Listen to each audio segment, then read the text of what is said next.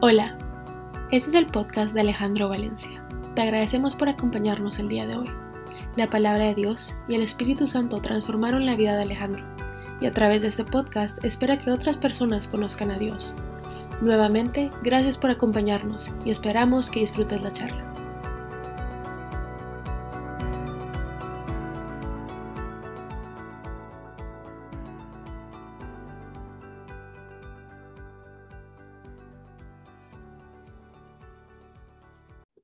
Todo, quiero agradecer nuevamente la, compañía de, todos ustedes que se toman este tiempo para frenar la locada vida que tenemos en horarios complicados y, que juntos podamos aprender. Yo hablo mucho de mis eh, experiencias personales y, básicamente es lo que deseo compartir y el mensaje que, siento que Dios eh, me ha dado a mí para transformar mi propia vida, pero que me identifico con muchas personas que, con las cuales yo comparto. Cuando miro hacia atrás eh, y veo todo lo que ha pasado en este año y medio, son años y siete meses, eh, en mi vida solamente puedo darle gracias a Dios. Y es que son muchísimas las circunstancias que he tenido que vivir en este periodo, corto periodo de tiempo, algunas en común con muchos de ustedes o con la mayoría del planeta, y otras solamente en común con algunos la pandemia del COVID, las restricciones de movilidad, la cuarentena y todas sus consecuencias eh, sociales, económicas y emocionales, pues de alguna manera muchos o todos lo hemos tenido que, experimentar.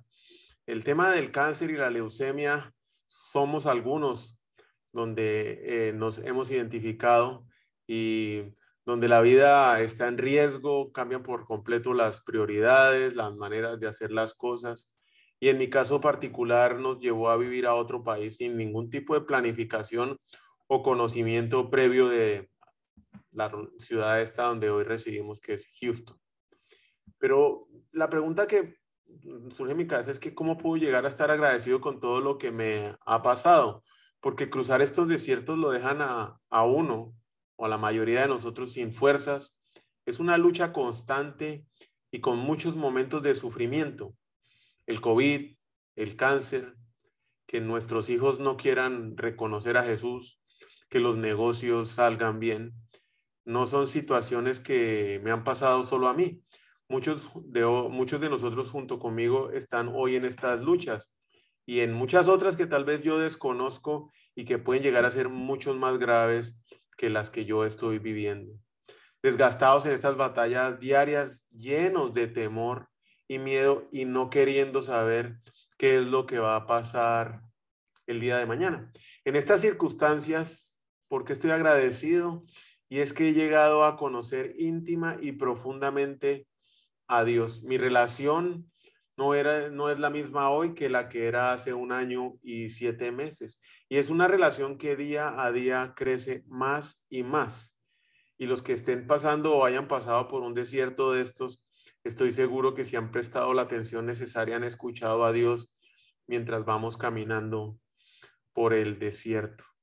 Y esa sí es una experiencia que para mí es única, es personal e intransferible. Solo la ha vivido Alejandro con Dios o como solamente la pudo haber vivido o la de vivir Leonel, Carolina, Cecilia, Roberto, Francisco. Son, es una relación personal, única como también lo son las ah, infinidad de lecciones aprendidas eh, en ese proceso y que hoy, hoy yo aún continúo aprendiendo. Y efectivamente lo que estoy agradecido es de eso, de que mi relación con Dios dejó de estar como en un estatus de normalidad a ser una, una relación con un crecimiento geométrico, día a día, segundo a segundo, y donde las lecciones que las voy anotando en un cuaderno día a día, crecen, crecen y se multiplican y lo llevan a uno a tomar mejores decisiones. Dios tiene cuidado de usted y de mí. No debemos dejar que el afán entre en nuestras vidas.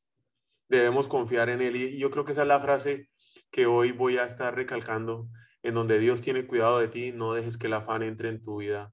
Confía en Él. Hoy el miedo y el temor son como el COVID.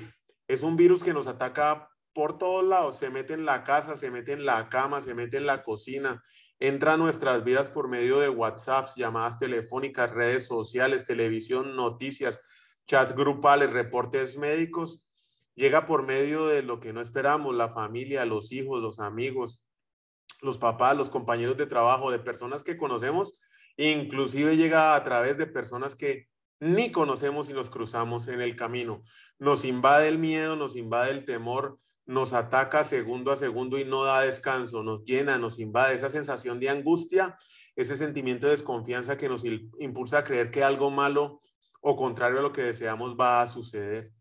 Es un peligro que la mayoría de las veces es imaginario, pero no porque sea imaginario deja de ser real en nuestras vidas. Y lo que es mucho peor, con ese temor eh, nos mueve a la acción y empezamos a tomar decisiones basadas en el temor. Segunda de Timoteo 1.7 dice, pues Dios no nos ha dado un espíritu de temor y timidez. Por el contrario, nos dio uno de poder, amor y autodisciplina. Y teniendo esto claro, que muchas veces no lo hacemos cuando nos sentimos atacados por el temor. Una de las lecciones que quedó marcada en mi vida es que yo no quiero vivir en el afán y en el estrés que tenía antes de todo lo anterior que les he mencionado y a eso pasará transformando mi vida por completo. En esa carrera loca por alcanzar de todas formas las cosas temporales y efímeras que en algún momento se desaparecen, en una carrera que no tenía fin, eh, vivía esclavo en una fortaleza sin siquiera darme cuenta de la cual tampoco podía salir por mis propias fuerzas y cada movimiento que yo hacía basado en el temor o tomando decisiones por aflicción me hundía más y más. Y lo que era muchísimo más grave, me alejaba de lo que más quería, mi familia, me alejaba de Dios. La verdad es que el temor es algo con lo que luchamos, algo que tememos, que, nos enfermamos, tememos a enfermarnos, tenemos tememos a morirnos, a accidentarnos. Y Job lo decía muy claro. Dice lo que me temo que me ocurra, pues lo que me temo que me ocurra viene sobre mí. Lo que me aterroriza sucede. Y es que son nuestros pensamientos los que dirigen nuestras acciones. La lección que aprendí que quedó clara es que decidí vivir en una perspectiva eterna, reconocer y saber creer desde lo más profundo de mi corazón que en esta tierra estamos de paso, que este no es nuestro destino final y que nuestro destino final es en la eternidad con Dios. Pero es que es muy despacio que el miedo, a pesar de que uno conozca esto, perdón, el miedo se empieza a meter en la cabeza. Muy, muy, muy despacio, a saber de, de, reconocerlo, de saberlo y de creerlo, que, que voy a vivir en la, en la perspectiva eterna, el miedo se empieza a meter y a colar por todos lados hace mella en cada uno de nosotros. Y eso pasa especialmente cuando en algún momento nos detenemos o desviamos la mirada, aunque sea un segundo, de esa perspectiva eterna para fijarnos en las circunstancias eh, que estamos viviendo, en las circunstancias de este mundo que son temporales. Y ahí es cuando el espíritu de temor se da cuenta que nos puede atacar con todo, se viene a acabarnos. Y claro, eso fue lo que a mí me pasó no hace mucho, la semana pasada. Y con ese miedo y con ese temor, pero de una forma inconsciente, creyendo que seguía mirando la perspectiva eterna, empecé a tomar algunas decisiones que me llevaron por unos días a vivir en ese afán de andar persiguiendo cosas temporales, pensando que podía controlar y manejar las situaciones, y especialmente alejándome de los que dije que no lo haría, de Dios y de mi familia tenía esa sensación de que algo no, no estaba bien, que no estaba encajando y que la manera como estaba actuando no era la correcta. Pero yo aún sabiendo que estaba haciendo las cosas de esa manera, no fue sino hasta que Mariana en el carro con muchísimo amor me dice, papá, sinceramente, sé que puede usted querer o necesitar, necesitar trabajar más horas al día, pero yo no quiero ese papá que tenía antes. Yo no quiero que usted empiece a hacer las cosas que hacía antes. O deje el trabajo o bájele al trabajo o mire cómo resuelve el problema. Y fue una frenada que me paró en seco. Claro, yo frené, pero aún seguía sin entender cuál era la raíz del problema. Me sentía muy mal porque no podía identificar qué era lo que me había movido a tener ese afán, ese acelere, ese desespero, ese estrés. ¿Por qué me empecé a mover en esa dirección? ¿Qué motivo me llevó a hacerlo? Y no fue sino hasta ayer en un desayuno con un amigo que me pregunta directamente, mire Alejandro, ¿y cuál es su mayor miedo? ¿Cuál es su mayor temor? Y yo me quedé callado en ese momento, pero tenía un volcán de cosas en mi cabeza que querían salir por mi boca. Y empezaba a pasar el tiempo y en mi mente con una carrera loca, miedos y temores tal vez como tendré el ingreso suficiente necesario para poder pagar las cuentas, el seguro me va a aguantar el tratamiento de, Mariana, eh, podré salir de las deudas, ¿será que no me va a alcanzar para la próxima quincena en la planilla? ¿Qué va a pasar con el próximo control de Mariana y ojalá salga como esperamos. ¿Y qué pasa si no sale así? Y ahora con esta variante Delta de COVID aquí donde ningún gringo usa una mascarilla, ¿cómo nos vamos a cuidar? Y adicionalmente anoche íbamos a ir al estadio a ver un partido de béisbol y esa incertidumbre empezaba a dar vueltas en mi cabeza. Callado estaba esperando y el tiempo pasaba. Todo eso empezó a acumularse en la punta de la lengua. No sé si a usted le ha pasado, usted tiene claro cuál es su mayor temor. Pero si no lo ha hecho, lo invito a que se haga esa pregunta ahora y si tiene tiempo la escriba. Pero cuando tenía la respuesta en la punta de la lengua, no era una, era un volcán de cosas. Fue justo en ese momento cuando Dios me recordó que yo no resido aquí, que mi casa no es este mundo, que mi morada es junto a Él, y que el haber perdido la perspectiva mm, de la eternidad por unos días me llevó a moverme por el miedo y el temor y que solamente teniendo la perspectiva eterna en mi vida iba a poder atacar el miedo y el temor y no iba a permitir que él pudiera entrar. Lo que a mí me movió fue el miedo. Definitivamente yo quiero vivir junto a Dios en la eternidad desde hoy eh, y no tengo que esperar a morirme para poderlo hacer. Y mi respuesta fue clara, contundente y precisa para mi amigo. Mi mayor temor es perder la presencia de Dios en mi vida hoy. Teniendo claro que Dios tiene el cuidado de mí, que no voy a dejar que el afán entre en mi vida y que mi confianza va a estar únicamente puesta en Él. Obviamente que oro y pido que mientras estemos aquí en esta tierra y en este mundo las cosas se compongan de acuerdo a la voluntad de Dios, que no suframos y que el estado actual cambie, porque la verdad es que esto es un deschongue, por donde usted lo mire todo se está desbaratando, pero que lo hago basado en el temor, no.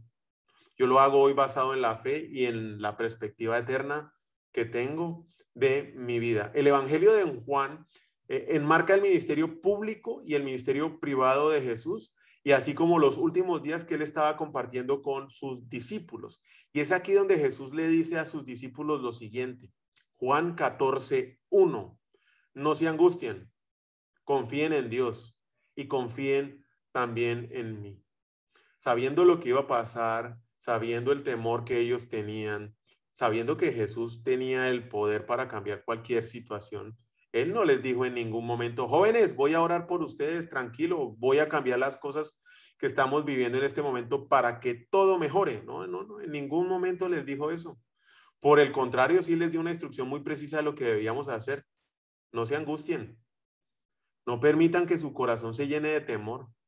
Confíen en Dios y confíen en mí, sí, en mí, en Jesucristo. Y si seguimos leyendo el siguiente versículo, de una sola vez Jesús los va enfocando en lo que hay que hacer, en esa perspectiva eterna. Juan 14, 2. En el hogar de mi padre hay muchas viviendas. Si no fuera así, yo se los habría dicho a ustedes. Voy a prepararles un lugar. Y es que en ese momento en que los discípulos, usted y yo, nos enfrentemos a cualquier tipo de situación aquí en la tierra, es donde Jesús con estas palabras nos dirige nuestra mirada al cielo. En el hogar de mi padre hay muchas viviendas y si no fuera así yo se los diría. Voy a ir a prepararles ese lugar. Por muchas cosas que podamos llegar a estar viviendo en este mundo, enfermedad, cáncer, eh, algún problema con nuestros hijos de drogadicción que no quieren conocer a Dios, un divorcio, una quiebra económica, una relación rota, una falta de perdón, algo crónico, lo que sea, con dinero, sin dinero, con cuentas para pagar, pocas o muchas, con amigos, sin estar ah, con amigos, solteros o casados, Jesús nos recuerda con esas palabras que Él tiene un plan mucho mejor, un plan de escape y que personalmente Él lo va a preparar para nosotros. Hay un escritor eh, famoso que difícil pronunciar su apellido, se llama Soren Kierkegaard y escribió lo siguiente sobre los marineros y sobre su filosofía de vida. Cuando un marinero está fuera del mar y todo cambia a su alrededor, ve cómo las olas nacen y se mueren continuamente. Él no mira fijamente las profundidades de estas ya que varían. Y es que es así en la vida de todos nosotros. Todo nace y todo muere. Todo en esta vida es temporal. Y muchas veces nos quedamos con los ojos puestos en lo temporal, en lo que cambia, en esas variables incontrolables de nuestras vidas, cuando lo único que no cambia es Dios y la eternidad. Y continúa diciendo, ¿qué hace el marinero? Pues mira hacia las estrellas. ¿Y por qué? Porque las estrellas son fieles tal como lo son ahora, representaron a muchos patriarcas y lo serán para la generación venidera. Y la verdad es que lo único que va a cambiar nuestra perspectiva es una decisión que debemos tomar. Mientras las olas estrellan contra el mar, contra, la playa, nacen y desaparecen, las estrellas se mantienen firmes y fieles como la eternidad, como Dios. Es una decisión que nosotros tenemos que tomar. Y termina con esto diciendo, ¿con qué medios conquista el marinero las condiciones cambiantes? Pues a través de lo eterno. Por medio de lo eterno se puede conquistar el futuro, porque si lo eterno porque sí, lo eterno es el fundamento del futuro. Es que hoy los problemas llegan a nuestra vida en una forma muy compleja. No llegan solos, llegan a una velocidad alucinante, como una aplanadora, y generalmente vienen en grupo. ¿Y qué es lo que hacemos entonces? Pues como yo lo hice en estos días. Decidí tomar el control, mejorar lo que había llegado, cambiar a cualquier costo la situación no importando qué tenía que sacrificar para que yo sintiera que la situación estaba mejorando. Cuando lo que claramente debía haber hecho es haber cambiado la perspectiva de lo que estoy viendo y cómo estoy viendo las cosas. Dios no nos prometió en ningún momento cuando he leído la Biblia y la repaso y la estudio que este mundo o en este mundo todo sería perfecto y sin problema. Y creo que hoy, a pesar de lo que muchos aquí y en esta reunión podemos llegar a estar viviendo, estamos en un mundo con lo mejor que este mundo puede ofrecer. Solo es ver las noticias de lo que está pasando en Afganistán o si lo quiere aún más cerquita en Haití.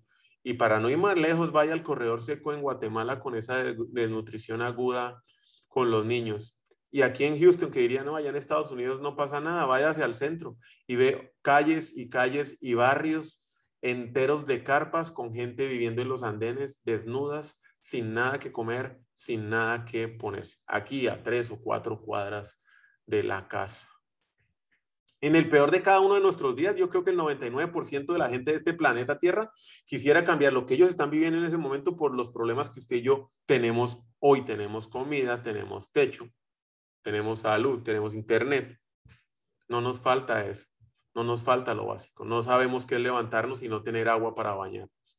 Ellos cambiarían así en un chasquido de los dedos lo que están viviendo por lo que usted y yo estamos viviendo hoy. Y a pesar que usted y yo tenemos lo que muchos hoy quisieran tener, nos encargamos de arruinarlo al enfocarnos en lo malo de las cosas, pensando que lo peor va a venir.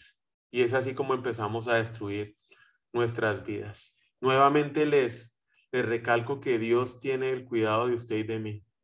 No podemos dejar que el afán entre en nuestras vidas y debemos estar claros en quién confiamos y confiamos en Él.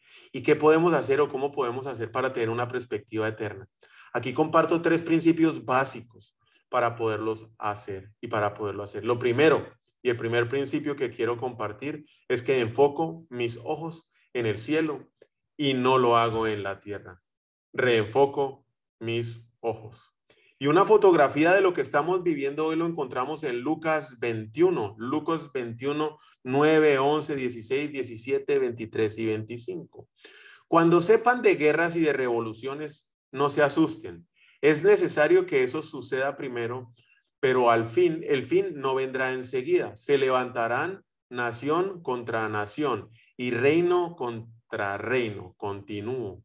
Habrá grandes terremotos, habrá hambres y epidemias por todas partes, cosas espantosas y grandes señales del cielo.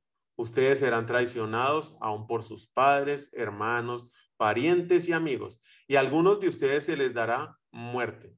Todo el mundo, lo que está pasando en Afganistán, pues ahí está una fotografía clara. Todo el mundo los odiará por causa de mi nombre.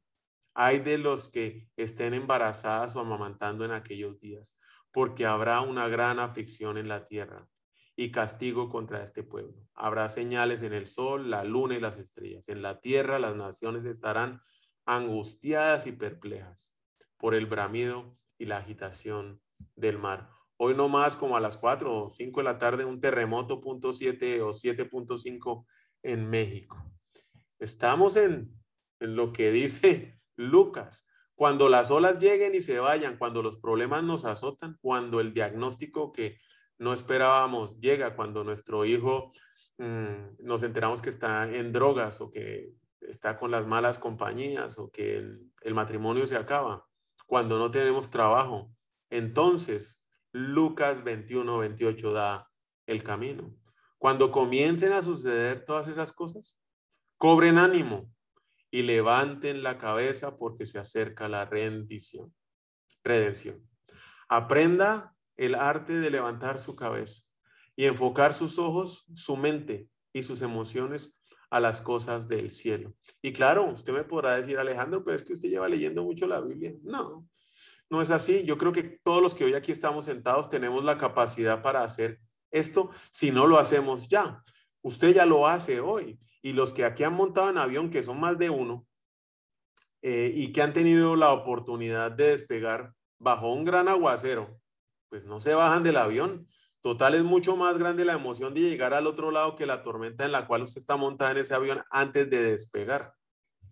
De alguna forma sabe uno que en el momento que ese avión se levante y pase esa nube, lo que va a ver es el sol.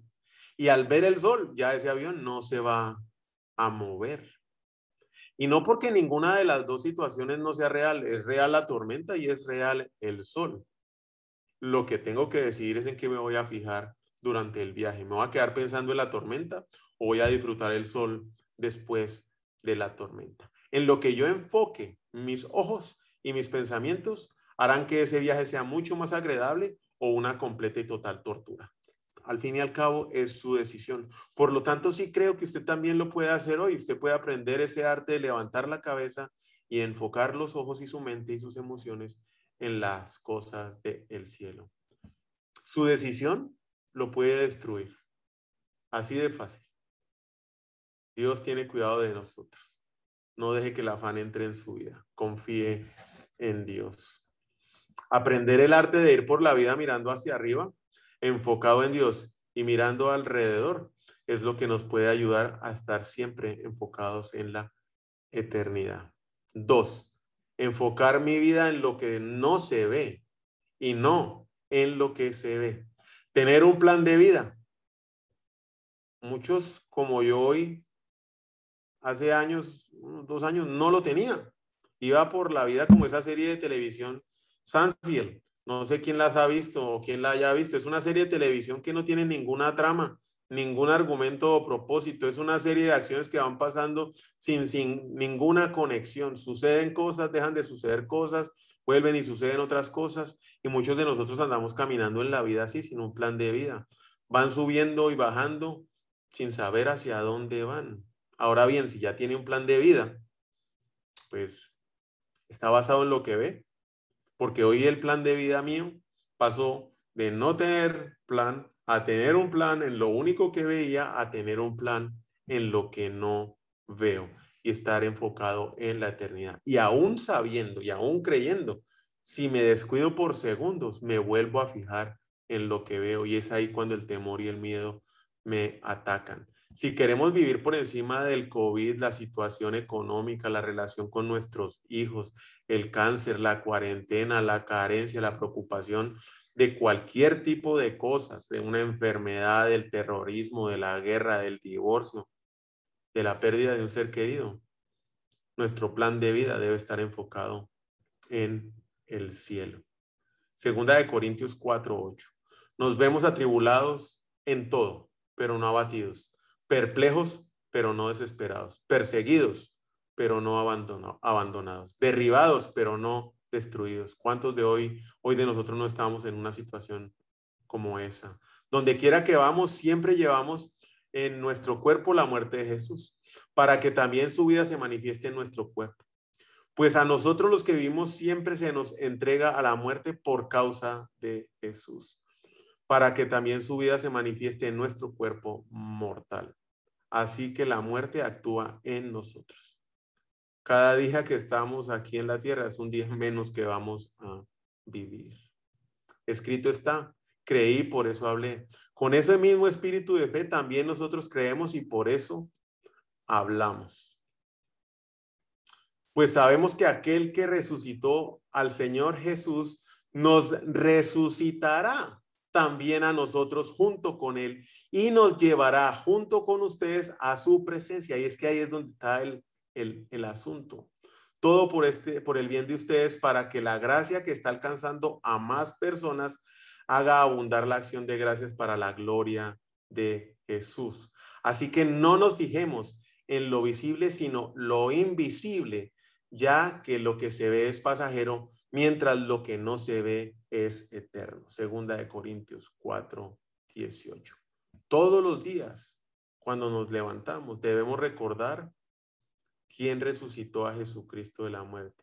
Es el mismo que nos va a levantar también a nosotros no es solo recordarlo, es saberlo y creerlo, pues sabemos que aquel que resucitó al Señor Jesús nos resucitará también a nosotros junto con Él y nos llevará junto con ustedes a la presencia de Dios. Lo que nos pasa muchas veces es que no queremos que nos levante. Lo que queremos es que nos arregle, que nos saque de los problemas que nos rodean, que nos resuelva los clavos. No queremos enfrentarlos, queremos rodearlos. No queremos que nos levante y que camine junto con nosotros a través del desierto. No queremos pasar desiertos. No queremos tener dolor. Y en la vida tendremos aflicción. Pero la palabra de Dios es muy, muy clara. Por lo tanto, no nos desanimemos. Al contrario, aunque por fuera nos vamos desgastando, por dentro nos vamos renovando día tras día. No perdamos nuestro corazón en lo que pasa en este mundo y podemos estar pegados a una infinidad de información que puede empezar a mermar nuestra fe y aumentar nuestro temor. Así que no nos fijemos en lo visible, sino lo invisible, ya, lo que, ya, ya que lo que se ve es pasajero, mientras lo que no se ve es eterno. ¿Y qué mejor que Pablo para ejemplificar esto? Filipenses 1, 21 y 22. Porque para mí el vivir es Cristo y el morir es ganancias. Ahora bien, si seguir viviendo en este mundo representa para mí un trabajo fructífero, ¿qué escogeré? No lo sé. Él tiene claro. Él la tiene clara. Morir es ganancia. Está enfocado por completo en la eternidad. En mi caso, Alejandro, haré todo lo posible para ayudar a poblar el cielo la eternidad. Quiero tener esa perspectiva de lo eterno y que nada en este mundo me la pueda dañar. Mateo 6, 19, 21 es claro, no acumulen para sí tesoros en esta tierra, donde la polilla y el óxido destruyen y donde los ladrones se meten a robar. Cosas que por años hice, a lo cual le di todo el valor que hoy para mí no es importante. Más bien, acumulen para sí tesoros en el cielo, donde ni la polilla ni el óxido carcomen, ni los ladrones se meten a robar, porque es donde está tu tesoro, allí también estará tu corazón. Vivamos dedicados a los tesoros del cielo. Y la tercera, enfocar mi corazón en fe y no en miedo. Y aquí son tres salmos muy sencillos, dos salmos, perdón, muy sencillos, pero que nos enfocan y hacen que nuestro corazón esté enfocado en la fe. Salmo 34.3, busque al Señor, busqué al Señor y Él me respondió y me liberó de todos mis temores. Lo escribió David. Busqué al Señor y Él me respondió y me liberó de todos mis temores. Yo lo he hecho y tengo paz y tranquilidad. Salmo 119, 81. Esperando tu salvación, se me va la vida, pero en tu palabra he puesto mi esperanza. Mientras estemos confiando y esperando en Dios, nuestra confianza y con los ojos puestos en la eternidad, difícilmente el miedo nos va a poder atacar. Y unos días después o meses después de la bomba atómica de Nagasaki, C.W. Lewis escribió esto. El año fue 1948. Yo hoy escucho por diferentes lados y en algún momento inclusive he llegado a proclamarlo que lo que estamos viviendo hoy no tiene ningún precedente, que las situaciones, los terremotos, Afganistán, el COVID y demás, es la primera vez que nos puede estar pasando en este planeta Tierra, que una situación como la que hoy estamos viviendo en esta coyuntura nunca antes había pasado. Pero cuando leí esto, la verdad me aterrizó y me hizo dar cuenta de lo equivocado que yo estaba. Solamente al leerlo, cuando yo lea bomba atómica, usted reemplácelo por la circunstancia en la cual hoy se encuentra. Cáncer, divorcio, separación, pérdida de un ser querido. Y va a ver que nada diferente a lo que él escribió en 1948 es lo que hoy puede estar llegándonos a pasar. Y aquí empieza. En cierto modo, pensamos demasiado en la bomba atómica, en el COVID, en los divorcios, en la escasez. ¿Cómo vamos a vivir en la era atómica, en la era del COVID? Me siento tentado a responder, pues, ¿cómo habría vivido en el siglo XVI, cuando la plaga visitaba a Londres casi todos los años, sin mascarillas, sin vacunas? ¿O cómo habrías vivido en esa era vikinga, cuando los asaltantes de Escandinavia podían aterrizar y cortarle el cuello a cualquiera en cualquier noche? O de hecho, como ya lo estamos viviendo muchos hoy, en una era del cáncer, una era de sífilis, una era de parálisis, una era de ataques aéreo, aéreos, una era de accidentes ferroviarios, una era de accidentes automovilísticos. En otras palabras, y aquí viene el, la aterrizada, no empecemos por exagerar la novedad de nuestra situación. Créame, querido señor o señora, usted y todos sus seres queridos ya estaban condenados a muerte antes de que se inventaran la bomba atómica, antes de que se apareciera el COVID. Ya estábamos. Y un porcentaje bastante alto de nosotros íbamos a morir de formas desagradables. De hecho, teníamos una gran ventaja sobre nuestros antepasados, los anestésicos. Todavía los tenemos. Es perfectamente ridículo andar lloriqueando y dibujando caras largas porque los científicos han agregado una posibilidad más de muerte dolorosa y prematura a un mundo que ya estaba erizado de tales oportunidades y en el que la muerte misma no era una oportunidad en absoluto, sino una certeza. Qué ubicada. Y nosotros asustados pensando que esto es lo último que ya esto nunca se había vivido. Y es que es en este primer punto, es, e, este es el primer punto que se debe hacer. Y la primera acción que se debe tomar es recomponernos. Y si todos vamos a ser destruidos por una bomba atómica, el COVID o el cáncer, por esa bomba cuando llegue, que nos encuentre haciendo cosas sensatas y humanas, como rezar, trabajar, enseñar, leer, escuchar música, bañar a los niños, jugar al tenis, charlar con nuestros amigos, con una pinta, tomando una cerveza, jugando un juego de dardos, no apiñados como ovejas asustadas y pensando en bombas. Pueden romper nuestros cuerpos, pero no necesitan dominar nuestras mentes. Yo decidí vivir una vida con una perspectiva eterna. Reconocer y saber, creer que estamos de paso, que nuestro destino final es la eternidad con Dios. Y lo invito a que lo haga, porque nada de lo que hoy está pasando no ha pasado antes. Hoy tenemos muchísimas ventajas que antes no tenían, pero el miedo siempre ha estado y el miedo es una decisión aceptar que entre en nuestras vidas o no. ¿A qué le voy a decidir creer? Porque después de la, de la nieve, de la nube, siempre sale el sol. Los invito a orar en este momento. Señor Jesús, te doy infinitas gracias.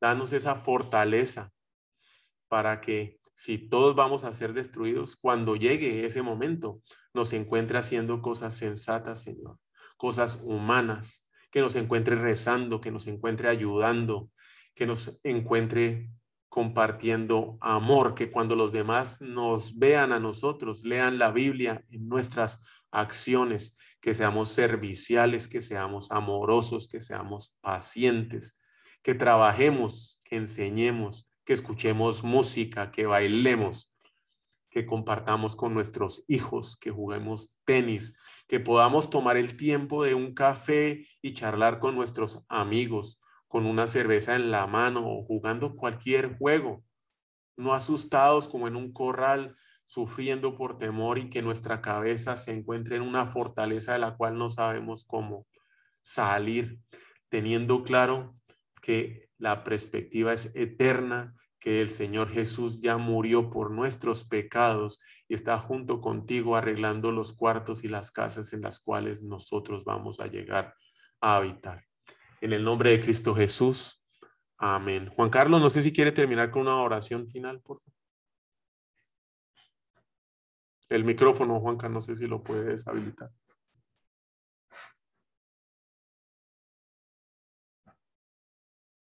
Ahí pruebe ya, Juan Carlos. Pues gracias, hermano. Y damos gracias, Señor.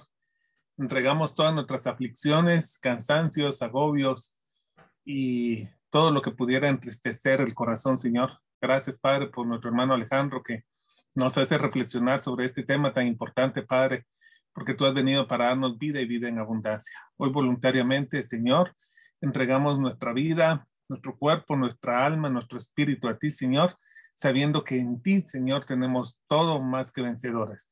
Gracias por la palabra que ha sido derramada, que nos has tomado en cuenta para oírla, entenderla y ahora, Señor, a practicarla.